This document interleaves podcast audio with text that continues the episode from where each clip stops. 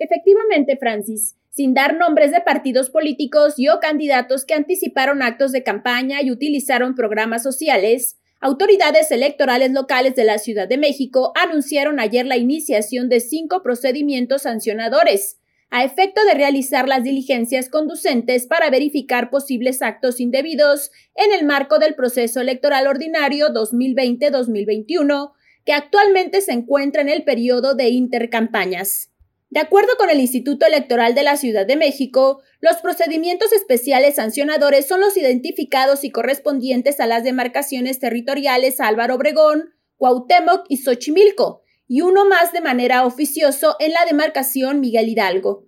Durante la sesión de los consejeros electorales realizada vía virtual, se puso de manifiesto la importancia de que el instituto determine iniciar de manera oficiosa por presuntos hechos relacionados con promoción personalizada, uso indebido de recursos públicos, uso indebido de programas sociales y actos anticipados de campaña. Los consejeros electorales dejaron en claro que el árbitro electoral tiene la obligación de dar el cumplimiento a la ley en la materia e investigar hechos que pudieran constituir actos que vulneren la equidad en la contienda.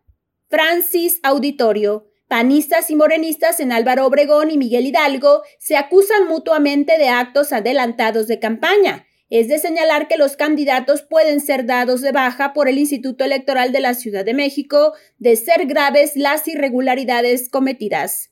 Mi reporte.